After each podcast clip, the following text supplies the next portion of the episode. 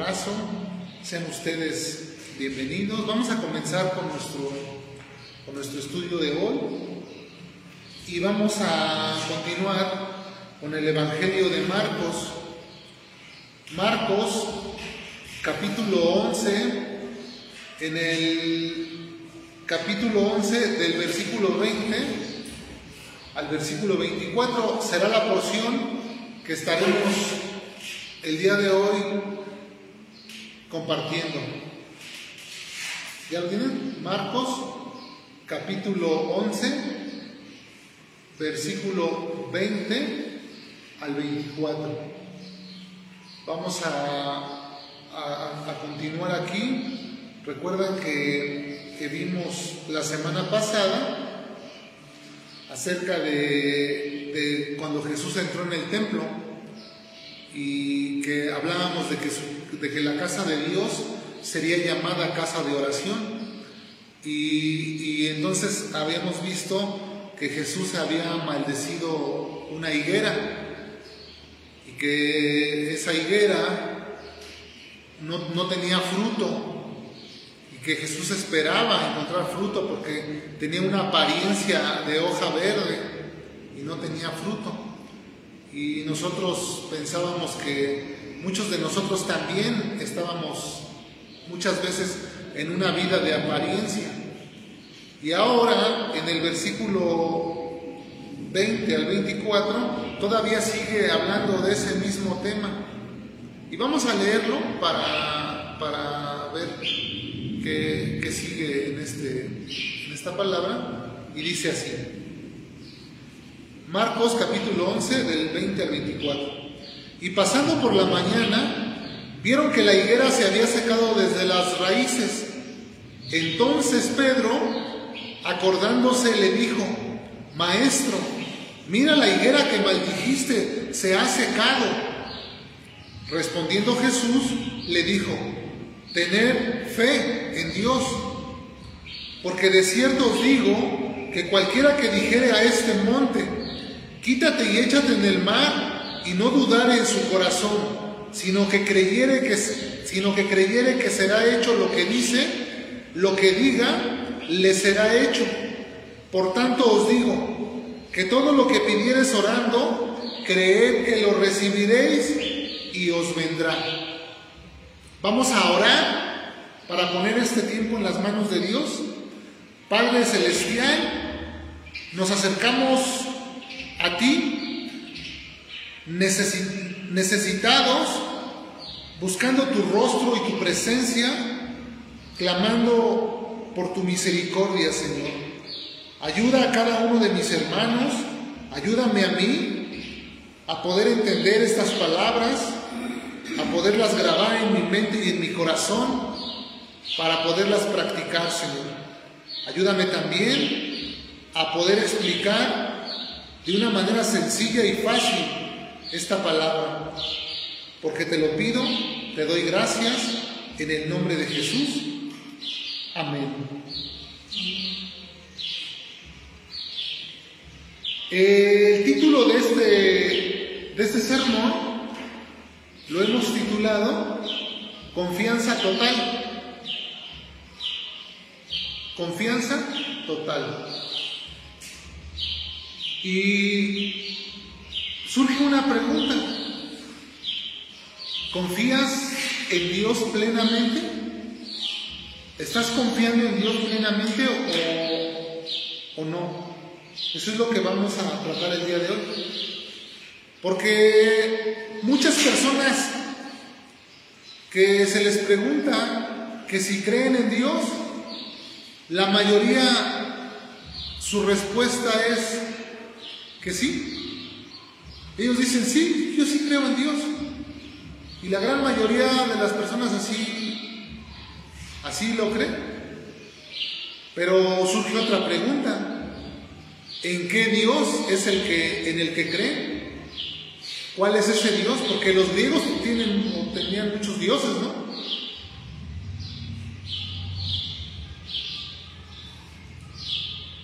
Mucha, mucha gente confía en diferentes dioses. Entonces, ¿en cuál Dios? ¿En el Dios de la Biblia? ¿Confiamos plenamente en Jesucristo? De tal manera, dice aquí, que, se puedan trasladar los montes.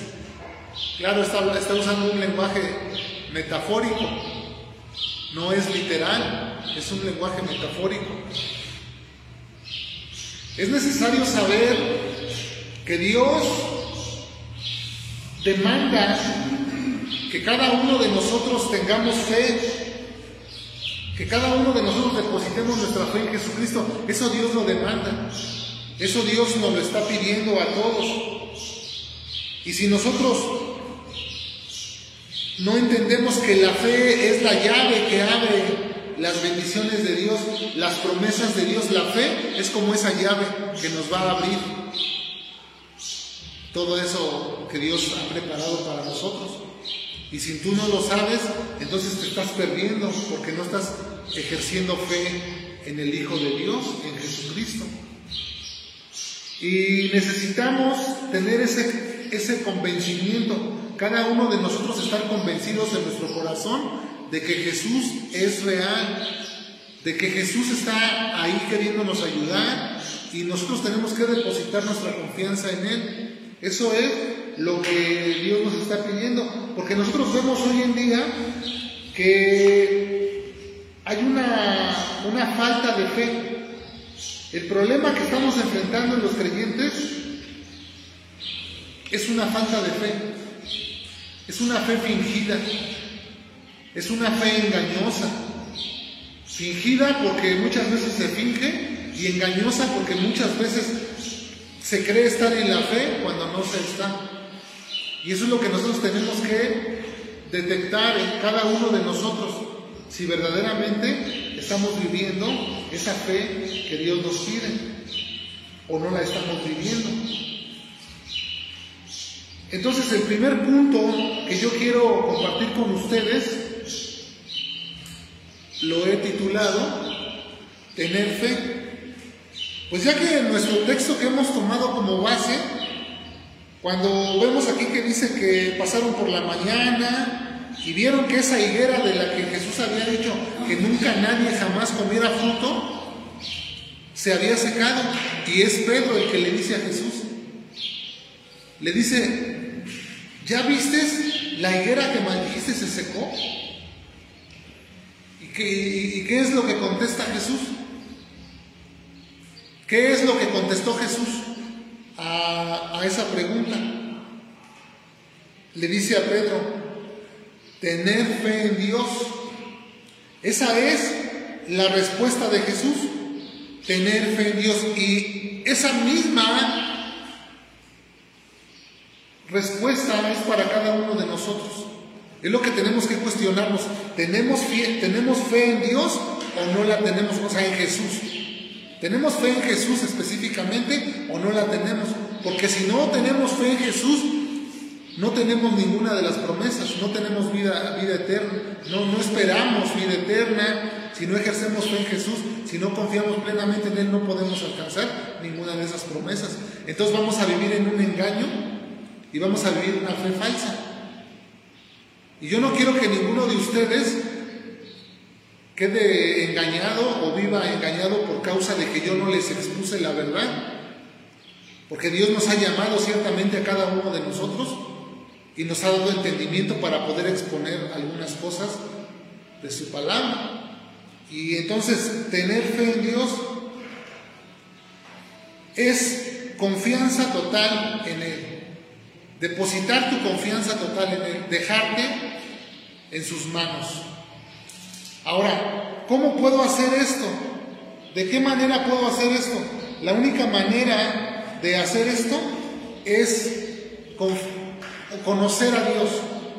Es conocer su carácter, es conocer quién es Él, sus atributos, es bondadoso, es misericordioso, es, un Dios, un juez justo. Tengo que conocer todo lo que es Él para poder confiar en Él. ¿Tú confiarías en una persona que, que de antemano sabes que es defraudadora? ¿Confiarías en ella, en esa persona tus bienes? O, ¿Verdad que no? ¿Tú a una persona que sabes que es ladrón le confiarías las llaves de tu casa? no lo harías. Pero nosotros al conocer el carácter de Dios y al conocerlo, nos damos cuenta que Él es de una manera recta, Él es un Dios recto, justo, bueno, y es digno de nuestra confianza y podemos confiar en Él. Entonces yo los invito esta mañana a que confiemos en Jesús plenamente. En este pasaje nosotros podemos ver cómo Jesús les reprocha a sus discípulos su falta de fe.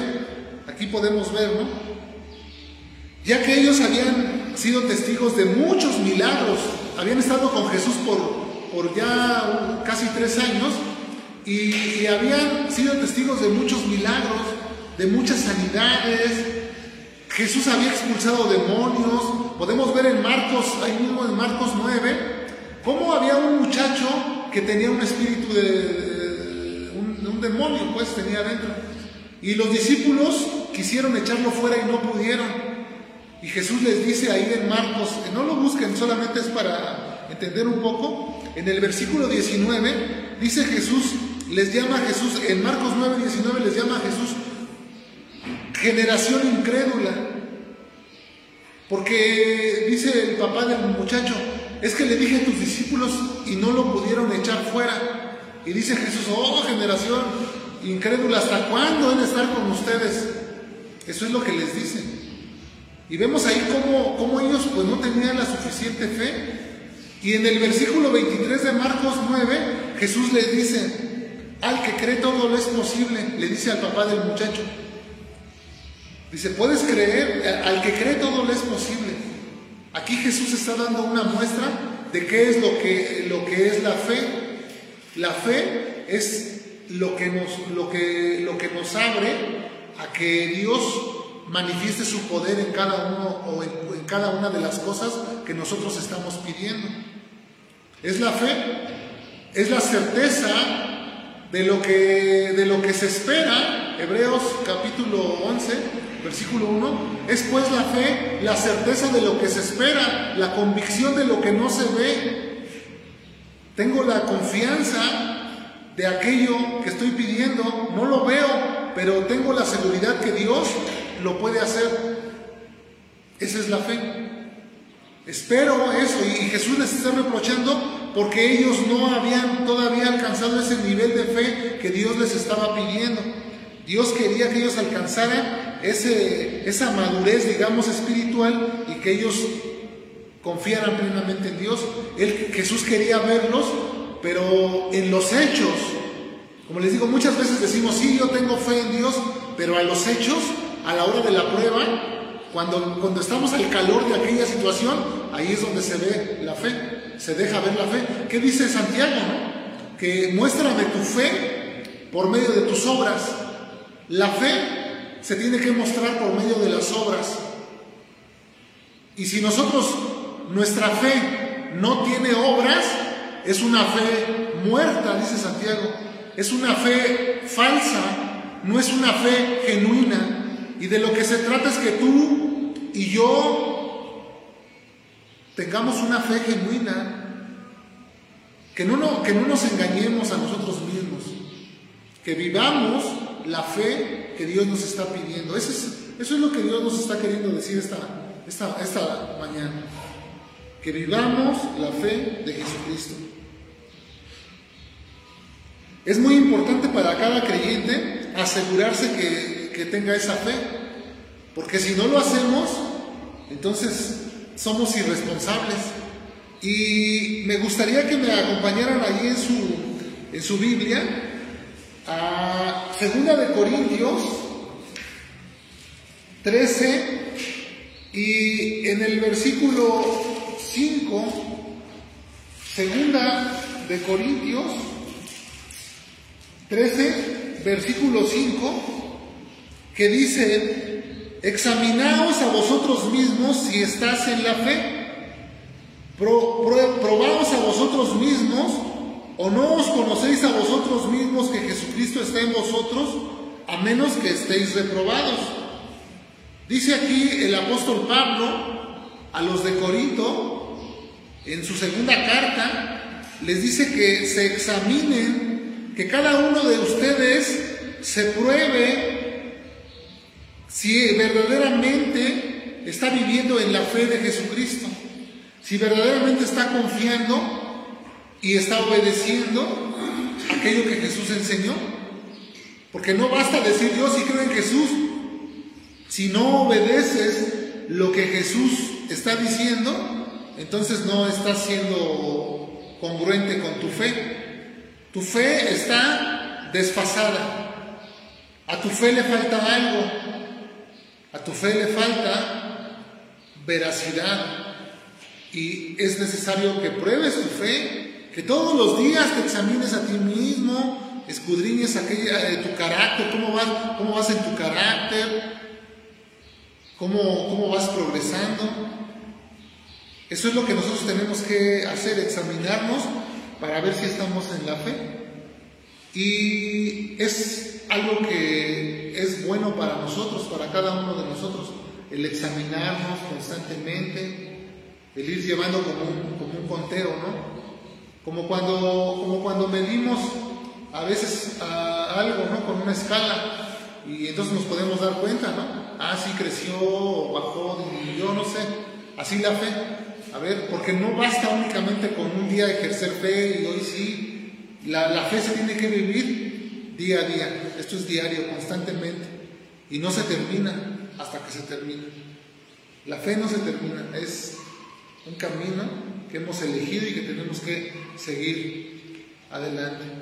Y entonces en este pasaje que estamos examinando, dice que Jesús le dice o les dice a los, a los discípulos que tengan fe en Dios. ¿Y para qué les dice esto? ¿Por qué les dice esto? Porque podemos ver un problema aquí en el versículo 23. Dice, porque de cierto os digo que cualquier cosa que dijeres a este monte, porque de cierto os digo que cualquiera que dijere a este monte, quítate y échate en el mar, es decir, un monte es como, como un problema grande que no podemos resolver fácilmente. Eso, a, eso hace referencia. Es a lo que se refiere Cristo, no, que no un monte literal. Es un sentido figurado en el que es un problema demasiado grande, una situación tan difícil que no la puedes resolver y entonces Jesús les dice de esta manera. En aquel tiempo le llamaban así a las personas que, o, decían las personas, los quitamontes, ¿no? Porque eran personas que eran muy hábiles para resolver problemas. Entonces están utilizando, se usa esa, esa, misma, eh, ese es como un modismo, ¿no? Y entonces lo utiliza para, para enseñarles, pero la razón verdadera de esto es, le dice, no dudares en tu corazón. Y de ahí es donde toma nombre el segundo punto que yo quiero compartir con ustedes. No dudes en tu corazón, no dudes, no dudes, porque los que, los que no están bien fundamentados en la fe es porque dudan, es la duda, es la duda lo que hace que nosotros no estemos bien bien fundamentados en la fe. Ese es el problema que, existe hoy en día, la duda. Porque alguna gente dice, yo dudo que Dios exista. Yo dudo que Dios sea capaz de solucionar mi problema. O sea, es la duda lo que está ahí estorbando. Eh, la duda es el estorbo que vamos a remover el día de hoy por medio del Espíritu de Dios. Esa duda que está en tu corazón. Esa duda que muchas veces ha llegado a mi corazón. Pero es importante hacer una aclaración. Eh, la duda es normal. La duda es normal cuando nosotros tenemos o nos falta conocimiento o hemos llegado al límite de, nuestro conocimiento. Cuando nosotros hemos llegado al límite de nuestro conocimiento y ya no entendemos algo, es normal que venga la duda. Es un mecanismo natural que tenemos en nuestra mente que nos hace seguir avanzando. Esa, eso es a lo que se le llama la duda. Cuando tú no entiendes cosas porque no tienes suficiente información y entonces dices, no entiendo esto. Esa es una duda que nos ayuda, porque nos va a exigir investigación. Pero hay una duda la que, de la que vamos a hablar, la que no debemos permitir, muy diferente. Es dudar de Dios, de lo que Dios ha dicho, dudar de lo que Dios es, dudar de sus atributos. Sabemos que Dios es omnisciente, omnipresente, omnipotente. Entonces, muchas veces dudamos que Dios sea eso. Eso es lo que no debes de permitir en tu corazón. Porque Dios no es hombre para que mienta, porque Dios es, es digno de confianza, eso lo sabemos.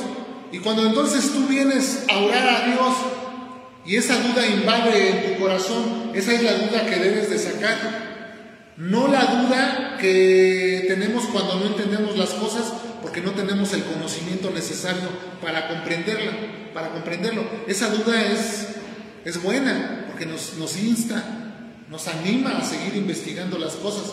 Pero aquella duda que, que pone en tela de juicio la palabra de Dios, que pone en tela de juicio lo que Dios es, eso es lo que nosotros no debemos permitir en nuestro corazón, es lo que tenemos que sacar. Y es de lo que Dios nos está hablando esta mañana. Porque si nosotros permitimos esa duda, entonces se convierte en incredulidad. Esa duda nos lleva a la incredulidad, a dudar de las promesas de Dios, de lo que Dios ha dicho. Y entonces nos va acortando o nos va limitando. Eso es lo que hace en nuestra vida. Imaginemos por un momento que jamás tuviéramos dudas, que nunca tuviéramos dudas de nada, que todo lo entendiéramos, pues entonces no sería necesario que escudriñáramos la Biblia. Si todo lo entendiéramos, si fuéramos capaces de, de comprender todo, pues sencillamente no tendríamos necesidad de Dios. ¿Están de acuerdo? Pero como Dios sabe que nuestra mente es limitada, como Dios sabe que tenemos esa necesidad, por eso nos ha dejado a un maestro. Tenemos un buen maestro, el Espíritu Santo. El Espíritu Santo es nuestro maestro. Él es el que nos guía a toda verdad. Él es el que nos ayuda. Cada vez que nosotros no entendemos algo, el Espíritu Santo nos va a ayudar a iluminar nuestra mente para poder entender las cosas. A veces nos acercamos con la mente un poco entenebrecida por tanto pecado que cometimos en el pasado y nuestra mente está todavía un poco sin, sin entender bien las cosas, pero el Espíritu de Dios nos va a ayudar a entender, a que a discernir entre qué duda sí es buena y qué duda no. ¿Qué sí debo de permitir? Ok, no entiendo este tema. Vamos a hablar acerca del arrebatamiento. No entiendo este tema. Ok, esa duda está bien porque nos ayuda a seguir buscando. Pero el, decir, no, yo dudo que, yo, dudo que, que, tengamos vida eterna. Eh, eso ya es, eso ya es dudar de lo que Dios ha dicho. Eso ya no es confiar en Dios. Eso ya es incredulidad. ¿Sí se entiende la diferencia? Entonces, eso es lo que Dios nos está hablando en este, en este día. ¿Somos de los que dudamos o somos de los que confiamos? ¿De qué clase de persona eres tú? De los que confiamos, amén Señor. Somos de los que confiamos. Somos de los que confiamos. Y entonces, no debo o no, o no debemos permitir que la duda, ese tipo de duda de la que ya vimos, entre o se estacione en el corazón. Y repite, no debo permitir que la duda se estacione en mi corazón. Tengo que sacarla. Porque sabemos que Satanás, sabemos que Satanás va por el mundo sembrando la duda. Él es el principal autor de la mentira. Él es el que va sembrando dudas en las personas. Esto lo podemos ver desde el comienzo de la humanidad. Acompáñame en tu Biblia a Génesis capítulo 2, donde vamos a, a ver cómo es que, que Satanás desde el principio de la humanidad es el que sembró la duda en el corazón del hombre. Él es el autor de la duda. La duda es lo contrario a la fe. El autor y consumador de la fe es Jesucristo. El autor de la duda es Satanás. Se oponen. Es el adversario. Por eso se llama Satanás, porque es el adversario. Génesis capítulo 2, vamos a leer el versículo 16 y 17, que dice así, y mandó Jehová Dios al hombre diciendo, de todo árbol del huerto podemos comer, mas del árbol de la ciencia del bien y del mal no comerás, porque el día que de él comieres, ciertamente moriréis. Estas son las palabras que Dios le dice al hombre, Adán. Del árbol de la ciencia del bien y del mal no comeréis. Le está, le está diciendo que de ese árbol no puede comer, que de todos puede comer. Génesis 3, del 1 al 5, por favor. Ahí entra en acción Satanás, sembrando la duda a lo que Dios había dicho. Dice Génesis 3 del 1 al 5, pero la serpiente era astuta, más que todos los animales del campo que Jehová Dios había hecho, la cual dijo a la mujer, con que Dios ha dicho, ¿qué es eso que está diciendo Satanás ahí? Contradiciendo, con que Dios ha dicho, no comeréis del árbol, no comeréis de todo árbol del huerto, eso no es lo que Dios había dicho. Dios había dicho que de todo, y dice la mujer, la mujer respondió a la serpiente, del fruto de los árboles del huerto podemos comer, pero del fruto del árbol que está en medio del huerto dijo Dios, no comeréis de él, ni le tocaréis para que no muráis. Entonces la serpiente dijo a la mujer, no moriréis, sino que sabe Dios que el día que comas de él serán abiertos vuestros ojos y seréis como Dios, sabiendo el bien y el mal. Ahí Satanás sembró la duda en el corazón de Eva. No es así, no es así. Lo que pasa es que Dios no quiere que tú seas como Él. Entonces la mujer dudó de lo que Dios había dicho. ¿Y qué hizo? Pues cayó en desobediencia, el pecado. Ahí está la desobediencia. Y la duda que entró en el corazón de, de, Eva y que llevó también a Adán a comer de ese fruto que les había mandado que no comieran, los llevó a perderse la bendición de Dios. ¿Cuál era la bendición que Dios les había dado? Les dio un huerto con toda clase de frutos donde tenían todo, un paraíso para vivir. Todo tenían a la mano ahí. Y al, la duda, al entrar la duda en el corazón los llevó a la desobediencia y entonces perdieron esa bendición que ellos tenían, fueron expulsados del paraíso.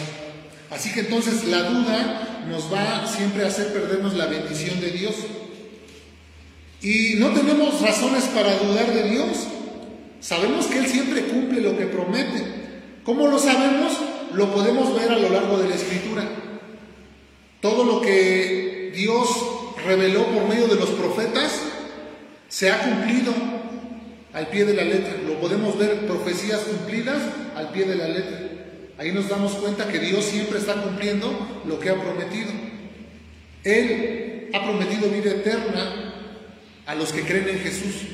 Al que dice que Juan 3:36, el que cree en el Hijo tiene la vida. Eso es lo que Dios ha prometido que si crees en el Hijo, que si confías plenamente en Dios de una manera total, que si quitas la duda de tu corazón, entonces vamos a poder obtener la promesa de Dios. Ahora, en este pasaje que nosotros estamos estudiando, dice, le dice Jesús, tengan fe en Dios, no duden en su corazón. ¿Para qué les dice esto? Para que todo lo que, lo que pidan, pues le sea, le sea concedido. Eso, eh, para eso es lo que, o la enseñanza que Dios, que Jesús está dando a los discípulos. Porque Dios no es una persona bipolar que constantemente esté cambiando de humor y de carácter y, y diga ahora, ahora sí, ahora no, ¿no? Dios viene diciendo en toda la escritura, habla de lo mismo, la fe, de la fe, Él nos está hablando acerca de la fe. ¿Y cómo viene la fe? Romanos 10, 17. Acompáñenme ahí a Romanos 10, 17. Dice así que la fe es por el oír y el oír por la palabra de Dios. La fe es lo que va a sacar la duda del corazón. Solamente creyendo, confiando, es que la duda se sale del corazón. Es la única forma. ¿Y cómo viene la fe? Por medio de oír, de oír la palabra de Dios. Cada vez que tú te expones a la palabra de Dios, se, se disipa la duda. Cada vez que vienes, cada vez que te conectas, cada vez que escuchas un mensaje, la duda está siendo arrancada de tu corazón. ¿Quién hace esto? El Espíritu de Dios. Porque dice que Dios, que el Espíritu de Dios es el que convence al hombre de pecado, de justicia y de juicio. Es el Espíritu de Dios el que está constantemente convenciéndote a ti, que me escuchas, a mí, que escucho la palabra, me está convenciendo de ciertas cosas. Ahora, dice en el texto, en el versículo 24, dice, por tanto os digo que todo lo que pidieres orando, creer que lo recibiréis y os vendrá. Ahora dice que, que, todo lo que pidiéramos orando, y de aquí toma nombre nuestro, nuestro, nuestro tercer encabezado, pedir en oración. Pero tenemos que aprender a pedir con sabiduría. Cuando nos acercamos a Dios, dice Jesús, dice Jesús, que cuando nos acercamos a pedir algo, que lo hagamos con fe. Y la oración es el medio por el cual podemos comunicarnos con Dios. Es por ello que la oración juega un papel muy importante en nuestra vida. Y veamos entonces en el versículo 24 esta frase que dice, todo lo que pidieres orando, creed que lo recibiréis y os vendrá. ¿Tú crees esta palabra? ¿Tú has creído en esta palabra? Que todo lo que tú te acercas a pedirle al Padre, el Padre te lo va a dar. ¿Tú crees esa palabra? Ahora, hay algo importante que yo también lo creo. Hay algo importante aquí a señalar, que tenemos que aprender a pedir con sabiduría. Dice Santiago 4.3 que pedimos mal, que pedimos para gastar en nuestros propios deleites, que por eso Dios no nos da las cosas. Entonces, yo creo que Dios me da todo lo que yo le pido, pero tengo que aprender a pedir con sabiduría. Una vez que conozco quién es Dios, su carácter, qué le gusta, qué le agrada, qué le desagrada, entonces voy a pedir cosas conforme a su voluntad. Esto lo podemos ver a la luz de Primera de Juan capítulo 5, versículo 14 y 15. Acompáñame ahí en tu Biblia y dice así. Primera de Juan,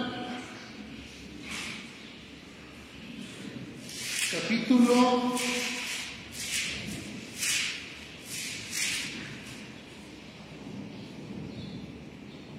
5, primera de Juan capítulo 5, versos 14 y 15.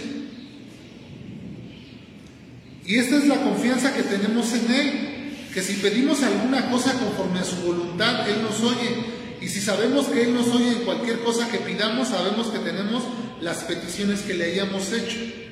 ¿Ok? Si pedimos conforme a su voluntad, este tema ya lo hemos estudiado.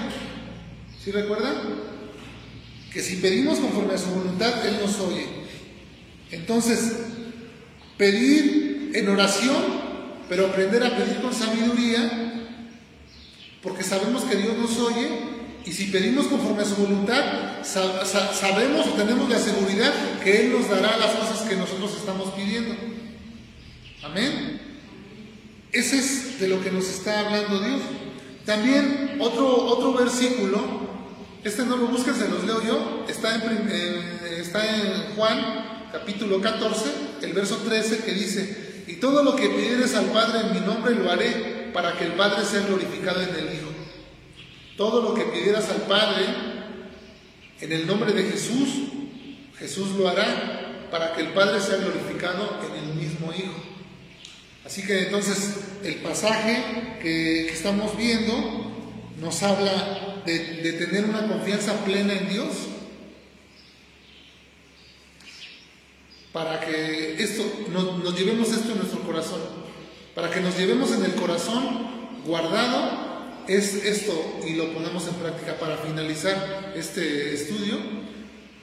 Tenemos que confiar plenamente en Dios tengo que confiar, tengo que confiar plenamente en Dios y tengo que saber que si voy y pido, sin dudar en mi corazón de aquellas cosas, sin dudar en mi corazón de aquellas cosas, no dudo, me acerco confiadamente al, al trono de la gracia que es Jesús y me acerco confiadamente, no dudando en mi corazón y le pido a Dios aquellas cosas que tengo, de las que tengo necesidad, ya sea que tenga necesidad en la salud, ya sea que tenga necesidad en lo económico, ya sea que tenga necesidad en cualquier área de mi vida que yo esté pasando situaciones difíciles, yo me puedo acercar a Dios una vez que le he reconocido a Jesucristo como mi único y suficiente Salvador, yo me puedo acercar a Él confiadamente,